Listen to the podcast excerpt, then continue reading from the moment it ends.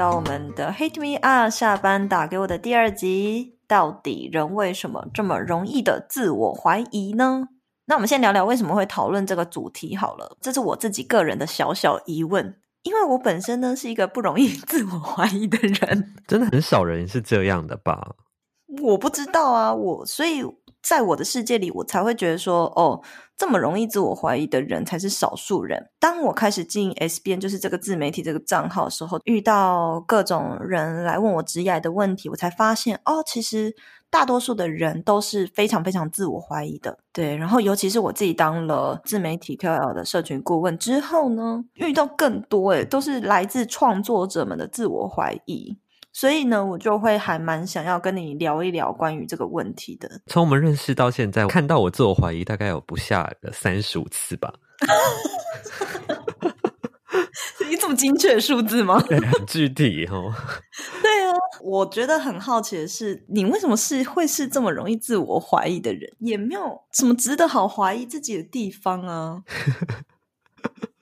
你可以说明一下吗？我觉得你才是少数。我觉得大部分的普罗大众的人们都是很容易自我怀疑的。那你觉得我为什么会这样？我想要从第三者看一下的看法。就像我们上一集讲的，你的目标的这个过程，你是乐在其中的这个过程。你只要知道你在往这个方向前进，我觉得其实其他东西你都我就够了，我就会放手。对对对对，其他事情就让它这样子过去。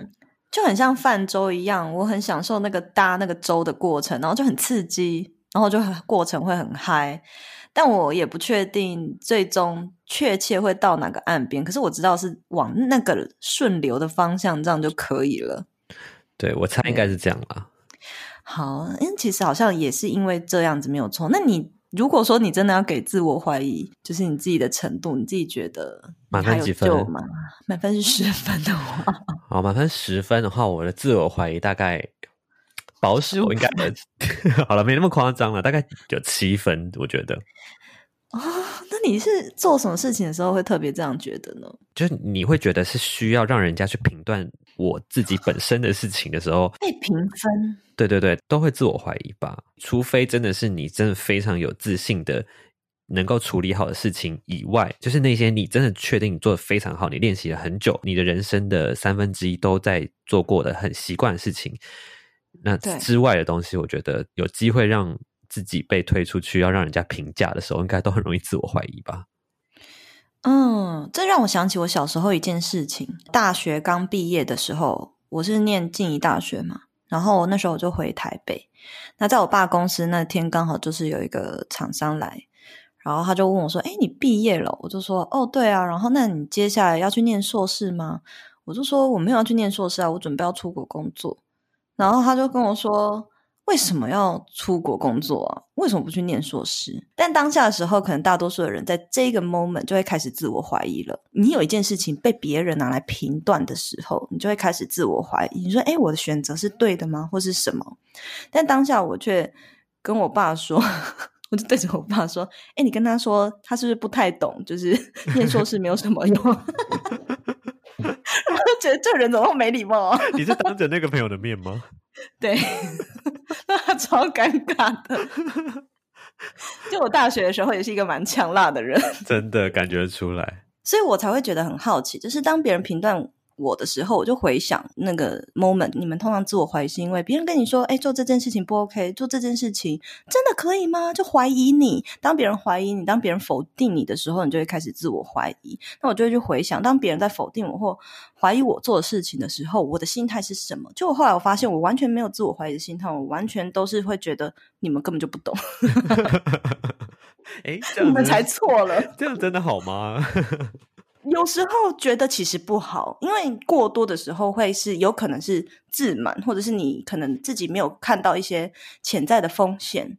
那也许第三者的眼睛是可以看到一些事情的，那你却不知道。但我就算是幸运吧，就是我这么的 一意孤行的人，还算是顺利。就是当你有目标之后，你就非常笃定的确定这就是对的路，然后你就是坚信的去做。这也是帮助你可以很快速的做决定，跟很快速的达到你要的目标的，没有任何时间去犹豫的一个特质，吧。没人可以阻止我。对对对，对，那接下来我就要来分享一下，刚刚说，因为咨询的时候，创作者们可能会有一些自我怀疑的情境，我就点出几个点，然后你你可以听听看，你是不是也曾经有经历过，或是你对于他们的这些想法有什么样的感受？第一个呢，就是通常他们会自我怀疑的情境呢，是就是当他们接到业配，不知道自己可不可以驾驭这个业配，不知道自己真的有资格推荐这个产品吗？或者是说不知道我 PO 了这个叶配的东西会不会被退粉，会不会互动就下降？你有遇过吗？不会，我不会，这一点我不会。那你觉得为什么这些人会有这样的想法？我觉得接业配它有几个环节，就是你先很肯定知道你想要传递的价值是什么。第二件事情是你确定你很喜欢这个业配，嗯，就是确定真的喜欢这个东西。对。然后第三点呢，我觉得是最重要的，就是不要把业配当做你主要收入来源的情况下，你才可以去自由调配。嗯，你要要它就是一？个附加价值的对，它是就是你真的喜欢，你真的符合你的价值，你才去做的事情的话呢，你就不用去怕说你的粉丝会不会不喜欢，因为那是你真正喜欢的东西。那你粉丝如果因此不喜欢，那他就不应该是留要留下来的粉丝。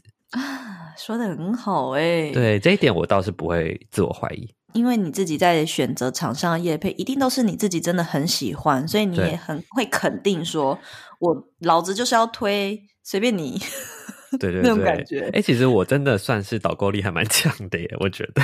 我觉得前提是我没有把这个当做主要收入来源的情况下，我就不会这么去需要嗯犹豫太多事情。我说，而且我觉得粉丝他们感受力也很强，就是他们们可以一定知道感觉到啊，对对啊，对对，所以我觉得嗯只要你问心无愧，你就不需要害怕粉丝会不会退粉。好，而且我再来，我自己的观念是觉得，既然你有什么好，你有什么好，就是不确定自己能不能驾驭啊。既然厂商会找你，他就是认可你的理念，认可你经营的形式，还有认可你的内容，才会请你来宣传、来业配啊。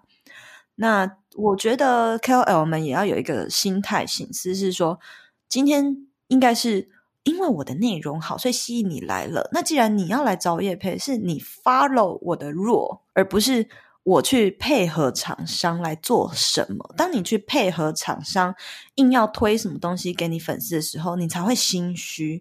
可是如果你今天有一个既定的原则，就是哦，我今天要业配没问题，可是我要用我的内容的形式，我要用我包装的方式，你去跟厂商讲好，一定要配合你内容的形式去做的时候，其实你也是在帮你的粉丝做呃筛选了。前提就是你要很了解自己的个人品牌，它要传递的价值，最终你要怎么呈现，站得住脚才去跟厂商去洽谈。我觉得你的意意思应该是这样吧？对，没有错。那像我自己，我讲我自己接业配的状况好了，我几乎没有接什么业配，大概最近一次也就只有工作室的哈利熊，然后还有我自己的那个麦克风。就是哈利熊也没有钱啊，麦克风是就是用那个麦克风交换，然后可能还有发贴文的费用，但是其他就真的，如果说出版社的书啊或什么，那都完全是没有费用的。那在这样的情况下，对方既然没给你钱，你当然是可以坚持，你只要分享你觉得认同的东西就好了。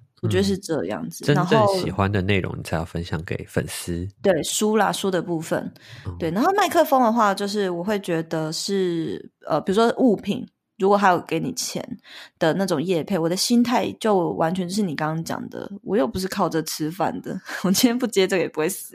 对 对，对对，然后那时候刚好我也算是有空吧，我觉得可以。然后我也觉得他们家的产品，它的品牌我有听过，比较知名的大牌子的话，我就觉得 OK 啊，可以分享这样子。呃，这算是 KOL 啊或是做自媒体比较难的事情。就是如果在全职做这个的话，很难，会有一个陷入一个的抉择，就是要把业配变成主要收入来源的话，就会很危险。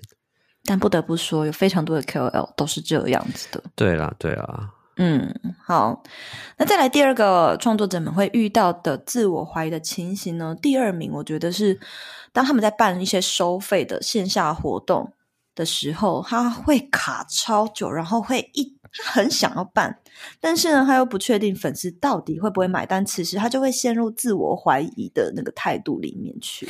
嗯我，想要问你，这你的第一场线下活动，你有这样过吗？其实还好诶，但是我评断过我的粉丝的受众的轮廓跟他们喜欢的东西，然后我确实觉得这是适合他们样的活动，嗯所以我在举办前我倒没有太多的犹豫。但是去年十二月的时候办了手作花圈课程的时候，我就深刻体会到，你不能只观看你的粉丝他们喜欢什么东西，跟你你觉得这样子的内容适不适合他们，你还要去考虑到嗯说、这个季节。你的受众，他们的生活形态现在是会发生到什么样的问题？因为年末大家都有很多聚会、很多活动，他们其实都有很多 budget 要花在别的地方。对，没错，嗯又要交换礼物啊。其实你要考虑的事情是这些，倒不是说前嗯期的你要犹豫说他们会不会喜欢。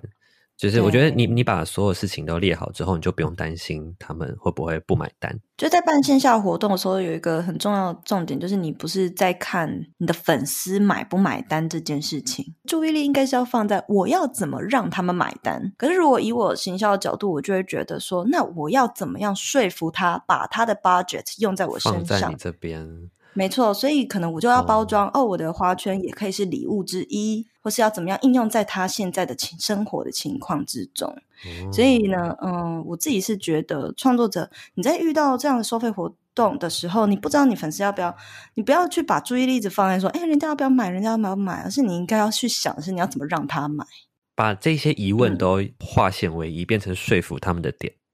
对啊，对啊，这其实有时候反而你认为的，嗯、危机变成一个行销点。好，那再来我们说到第三个创作者们会遇到的自我怀疑情境呢，就是他们很常会说，因为大家都有自己的利基市场嘛，比如说你是质感生活，然后是职业，但是很多人呢在分享新的话题或是关于自己的生活的时候，就会很害怕，我突然发这个粉丝会不会不喜欢，或是会退粉？这一点我完全无法体会，因为我的利基市场就是在没有一个体会啊活你，对，目前三个都没有一个体会啊你。所以我刚刚还说我自己有七分的自我怀疑。对啊，你你看起来也是蛮肯定的 啊、好然后现呢？我发现我们聊天聊到现在，我们两个都是一个非常矛盾的人。对，哪有只有你最矛盾？好啦好啦，然后你快说第三个了。好，我觉得我我我也我也蛮好奇的，因为专门是在分享一些硬性的内容，然后专业知识，但是同时你又要展现人味的话呢，你一定势必是要去让粉丝去了解你的生活跟你在乎的议题。那嗯，这件事情对我来说，这是很理所当然的啊、因为我本来就要去分享这件事情，我本来就在分享生活上的议题，所以我不用去害怕粉丝会不会喜欢呢、我我看到这一题的时候，我才想说，哦，对耶。其他人都怎么做这件事啊？好奇怪啊！嗯，而且反而你偶尔也可以切回来知识一下，你好那个哦、对对对，我就是双栖动物。真的。我听过很多 YouTuber 讲什么，就是呃，因为演算法或是 SEO 的关系，你不得不去跟时事，然后或者是说不得不去分享粉丝会喜欢的东西。所以，如果他今天分想要分享一个很冷门，可是却是自己很喜欢的话题的时候，他们就会感到紧张、跟害怕、跟自我怀疑，这样。哦，对，那我自己是觉得呢，关于这一点呢，我觉得这部分其实是来自于对自我的匮乏感。你为什么会觉得分享自己的生活，或是呃分享自己的新的一个话题，即便是你自己很有感兴趣，你怕粉丝不喜欢呢？我觉得原因是因为你本来就不认同那一部分的你自己，就是你也不认同。你值得分享做这件事情，你也不爱自己的那个部分，所以你才会怕别人不爱你。比如说有一些 KOL，他们平常可能是分享知识的东西好了啦，不是说 KOL，可能创作者，那可能他是健身的，可是如果他突然要他去分享自己的健身以外的生活的时候，他突然会害怕分享自己的生活，这样子真的可以吗？在第三者的角度看来，就是觉得说，那是因为他不够认同自己私下生活的那个部分，所以他才会羞于分享。我觉得有一点像是在拓展自己的舒适圈的概念呢。你用这些专业知识包装自己，可以让你待在很安全的地方，可是你势必要去扩展你的这个舒适圈，让你可以达到更高、更远的地方。对对，当然，我觉得有时候也是隐私的问题啦。可是关于隐私这件事情，大家的尺度是不一样的，你可以自己去拿捏自己的尺度。比如说，你要嗯揭露到什么样的地步，那其实完全都是你可以掌控的程度。我的隐私的尺度就是不要露点就好了。哎，这我怎么觉得你好像很讲漏点？突然这样讲，大家会不会就是以为 这这这个东西不能剪掉，要剪成 opening，OK？笑死。好，因为我的利基市场就是生活，其实有点偷吃步，所以就是什么都可以讲的感觉啊。可是反而经营生活其实也有你的难处啊，是有它的难处，但是它的好处就是，随心所欲。对我今天有任何的启发，跟我今天生活碰到任何事情，我其实都可以把它整理成贴文分享给大家。那再来，我们讲到第四个，最后一个，我觉得大家创作者最容易遇到自我怀疑的情境呢，是分享专业的内容的时候，他们会很担心，怕说，诶，追踪我的人有同业，他们会不会觉得自己凭什么来分享这个？其实我偶尔会有这种心态，耶。你哪有什么同业啊？有，我跟你说，有一次呢，我去 Barney 邀请我去他的直播，然后分享跟软装有关的事情。就是我讲一讲啊，他就说：“哎，现在那个观众里面有一个就是在做软装的。”我瞬间就觉得天哪，吓死！真的，但还好，我讲的观念啊，就是也是大观念，嗯然后也没有讲到什么专有名词啊，或什么的学科的东西。对我也没有被同业的批评或者什么的。嗯同一块知识，你怎么去包装？你怎么去用你的方式分享给你的受众？其实我觉得这才是最重要的，因为他喜欢的是你的说话方式跟你呈现的方式，所以就算是同一个同一块知识。成绩，他的履历可能比你好，可是你表现的方式才是粉丝喜欢的。我觉得那个才是比较重要的。哦，这样子哦。怎么了？怎么了？对啊，因为我好了好了，我认同了，我认同，没有怎么了，没有怎么了。刚刚那个是哦，这样啊、我只是突然想说，哎呀，分享专业这个内容，其实我还是不能够理解原因，是因为我自己觉得每个人的工作经验都是不一样的。比如说，如果你真的要讲的话，那为什么大家都可以来讲行销？然后为什么大家都在讲健身的时候，还是很多人在讲健身？为什么大家都在分享厉？还是有很多厉害的人一直在冒出来啊？嗯，那如果今天你怕同业觉得自己凭什么的时候，你为什么不反过来角度去想，你有什么是他们可能没有的经验，然后着重在那一块呢？比如说我做行销好了，一定大有人在啊，有呃像杰哥厉害是广告行销，然后人气很厉害的是 IG，然后呃路易斯很厉害是品牌行销，那我要怎么样跟他们不一样呢？对，那我自己不一样的，当然就是社群乘以个人品牌，还有乘以职业嘛。我就把这三个我最有经验的部分，把它结合在一起，那去蹦出不一样的内容给大家。那这个时候，他们就很难怀疑你，或者是觉得你凭什么？因为你的确就是把过去的经历都摊开来给大家看了，你不需要去担心别人怎么指正你曾经拥有的经验。对，那可是如果用在你的情况，好像你要怎么样去克服这个心态？因为这时候就会有粉丝或者是会有学生跟我讲说啊，可是又不是每个人都跟你一样那么有不一样的经验或者什么的，那你要怎么去克服它？就算是今天我要讲健身好了，那嗯我一定还是要找到真的是属于我独特的方式去分享。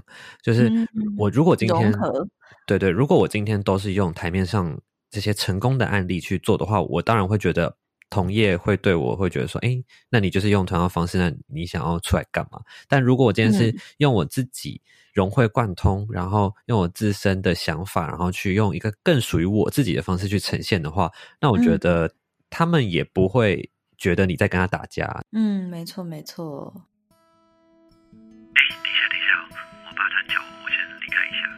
好哦，你是不是也想知道我是如何从精准转职找到更适合自己人生目标的职涯，又是如何斜杠养成打造自己的多重收入组合，最后不离职创业，开始了人生更精彩的选择呢？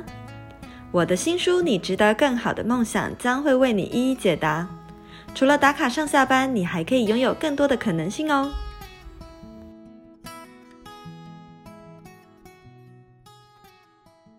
那接下来呢，我们就要开始来讨论。其实呢，嗯、我在呃听完很多大家的分享，或是刚刚讨论下来，我自己觉得听下来，好像是因为自我怀疑，通常是因为还蛮在乎别人的眼光。我知道你是这样的人，我不是不知道，我知道你很在意。我是我是，可是你到底为什么会那么在意别人的眼光啊？我觉得应该说，在乎别人的眼光，就是因为嗯我有一点点的，我有任何一点的自我怀疑。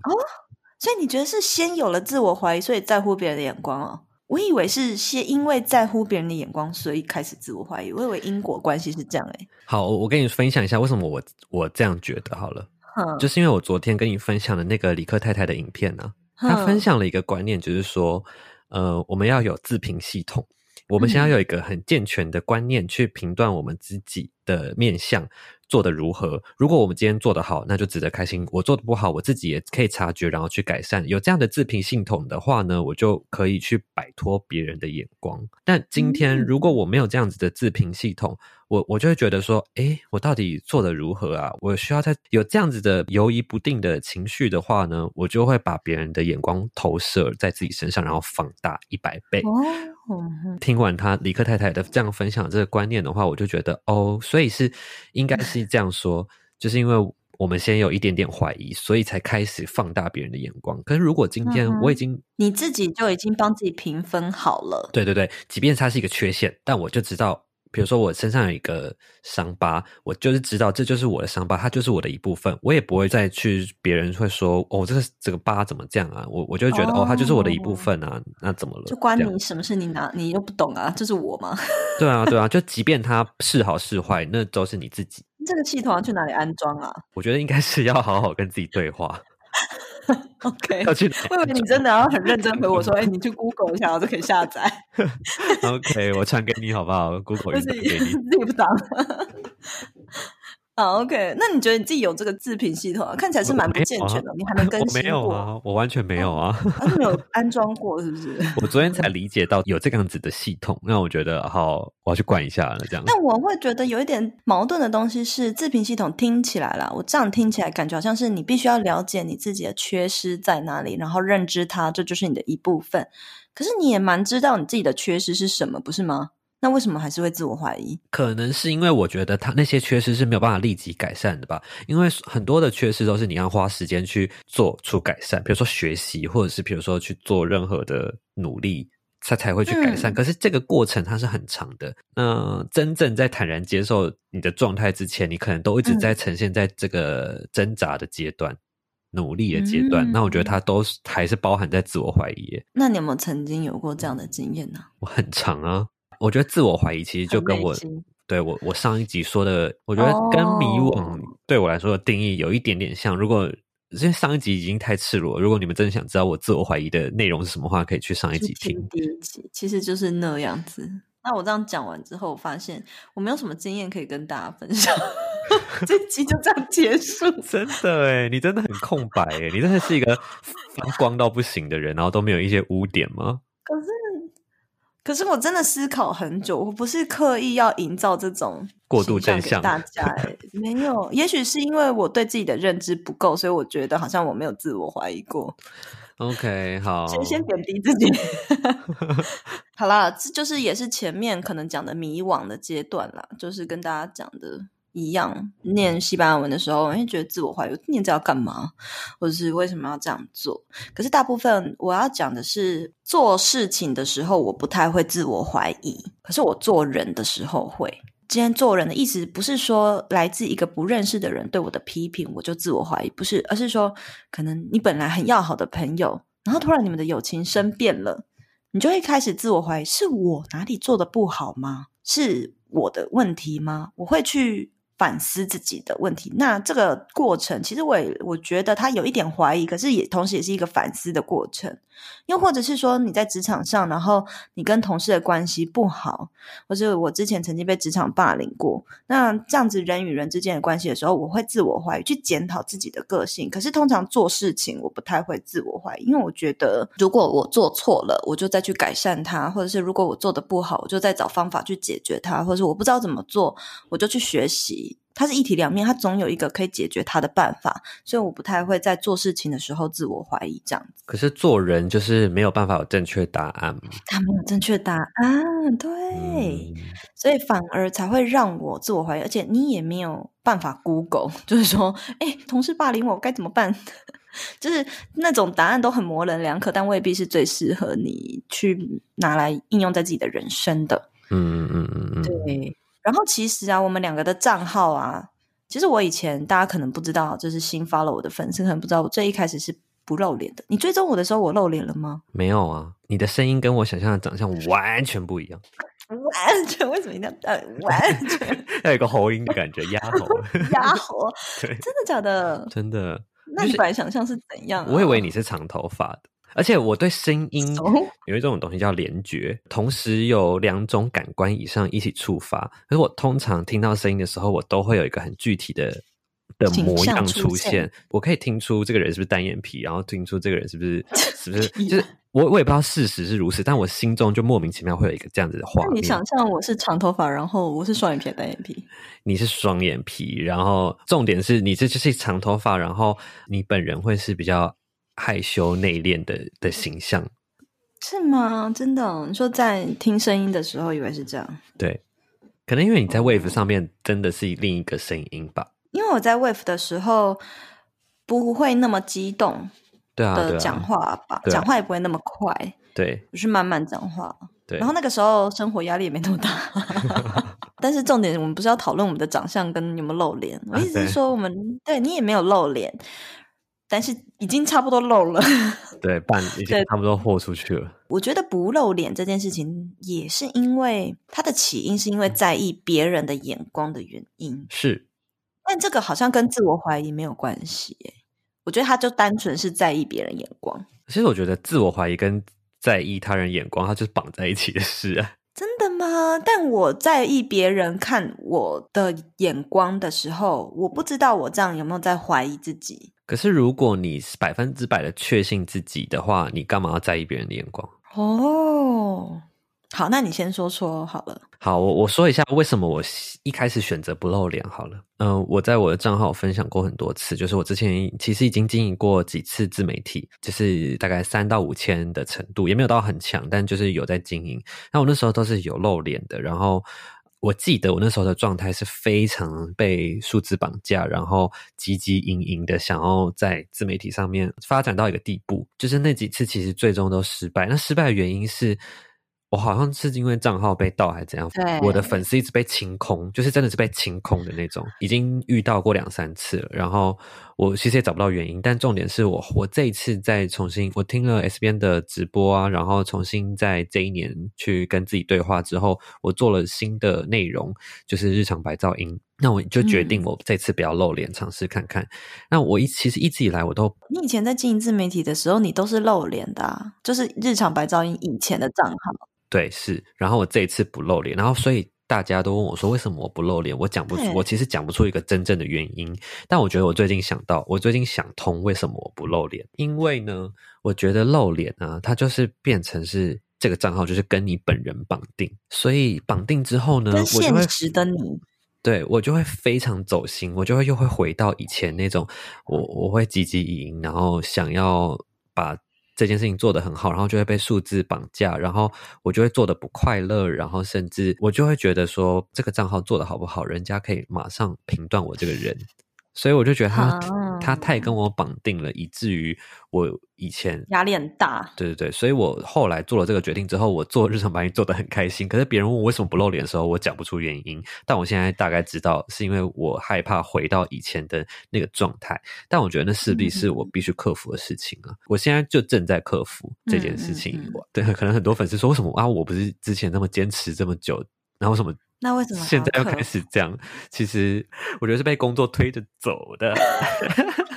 现在是被逼的吗？对啊，就是因为今年 Solar 杂志里面，我我就有我，当时其实也没有要你露脸拍啊，谁知道你拍的很开心啊？不是你可以，因为我而且你是编排杂志的人，你也可以把自己的照片剪掉，好不好？不是因为我当时拍摄时，我拍摄前我就觉得哦好，我可以拍，但我就是可能采取什么角度啊、背影啊，然后当下你可以跟摄影师沟通啊。他一开始是这样拍没有错，但是我自嗯己看到那个画面，我就觉得哦不对，不是我要的。我知道这样子拍出来的东西不够好看。我的意思嗯不是说要有我的脸才好看，我的意思是说，我的意思是那个角度或是那个取景的方式会 太奇怪。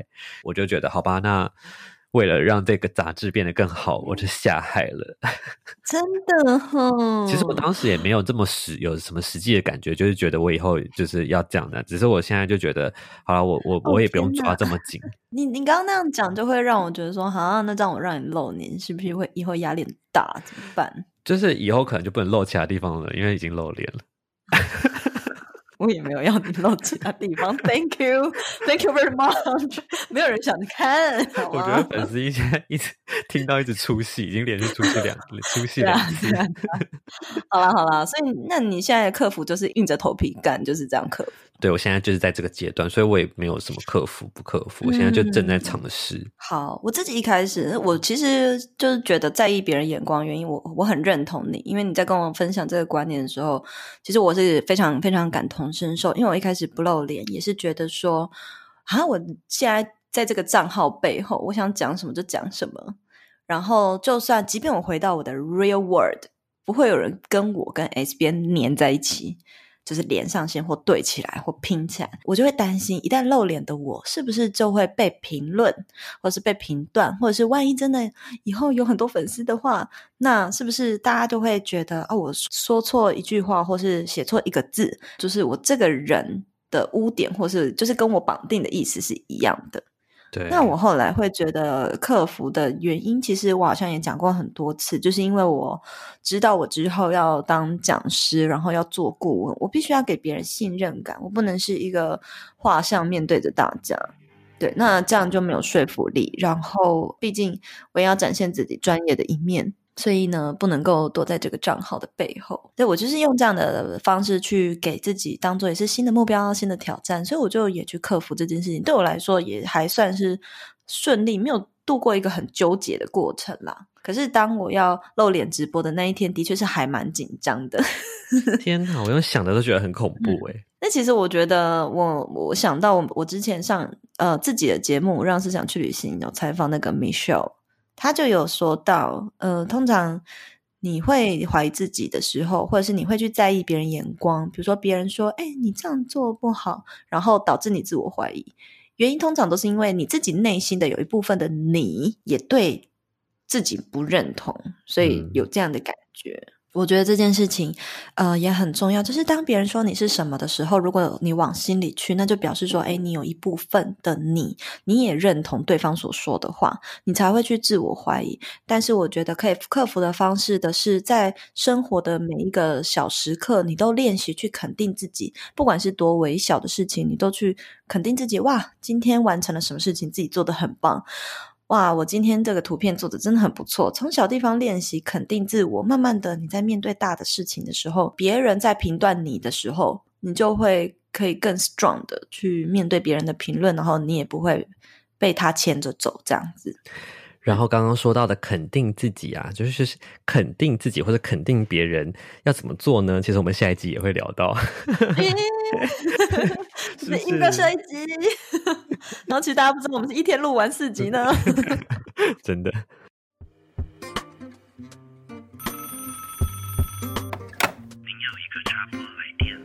好，OK，那最后呢，我们就来到了粉丝的 Q&A 时间。关于今天的主题，到底为什么人这么自我怀疑？有粉丝提问说，投入某一件事情一段时间后，发现没有结果，他呢会自我怀疑是否要坚持下去？那青椒，你有没有什么建议要给这位粉丝嘞？哦，这他不是提问，他是在描述他的状态，是不是？今天两个问题都是描述，大家可能就希望我们可以给他一些建议吧。嗯，要看诶。如果你这个目标，它真的就是需要时间才会回应到你身上的话，那你你当然要再给他一点时间去发酵，要去反应啊。就像就像我现在在健身好了，我健身了大概七八个月，可是到现在其实也没有。真的很具体的成长啊，就有成长，但是也没有到真的很突破性的改变。但是这一件事情，M 号变成 L 号了吗？还没有，还是 M。然后呢？但重点就是，它就是需要时间的，所以我确切的知道，我还需要很多时间去努力，所以我不会这么快放弃。所以呢，你要先看看你做的事情，它到底需要花多少时间，再去决定说你要不要继续下去。然后我觉得是是你要知道你有多想要达到这件事情，我非常想要，非常想要很壮，对对对，是不是？原因到底是什么啊？要你有一个胸膛可以露出来，是不是？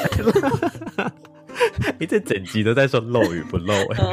OK，好，然后 对，然后呢，我自己就是像我刚刚说的，你要非常的清楚你自己想要做的这件事情，你到底有多想得到它。那既然你会做到一半，你就会觉得哈，我自我怀疑，我不想要继续做，那就表示你也没多想要得到这件事情啊。那你干嘛做？放弃吧。你但是他的但是他的前提是他发现没有结果，可是你怎么知道没有结果？就是结果这种东西是，就是你放弃的时候你才知道没有结果。嗯嗯嗯，所以，所以嗯如果你坚持下去，你也许会看到其他的东西啊。可是就有像有一些可能人，他们考公务员，他考第一次、第二次他都没有过，所以他放弃了，他是没有结果，是真正从他放弃的那一刻开始才没有结果。对啊，对啊，对啊，啊，你一直努力，你怎么可能就是没有终点呢？你怎么知道没有结果呢？对啊那。个结果是我们自己去决定的。那再来第二个粉丝的投稿，他是说在做什么事情会自我怀疑吗？他说，如果他自己正在做的事情被别人否定，他就会去在意别人的眼光，然后开始自我怀疑。那这其实就是我们今天一整集都在讨论的，因为别人的眼光。嗯，音频前半段我分享的那个理科太太的自评系统的那个说法，你可以去找她的影片来看看，我相信会对你蛮有帮助的。呃，那个白痴公主。对对对对对的那支影片。好，OK，那就分享给今天的听众。那我们今天的节目就到这边喽，大家下次见，拜拜拜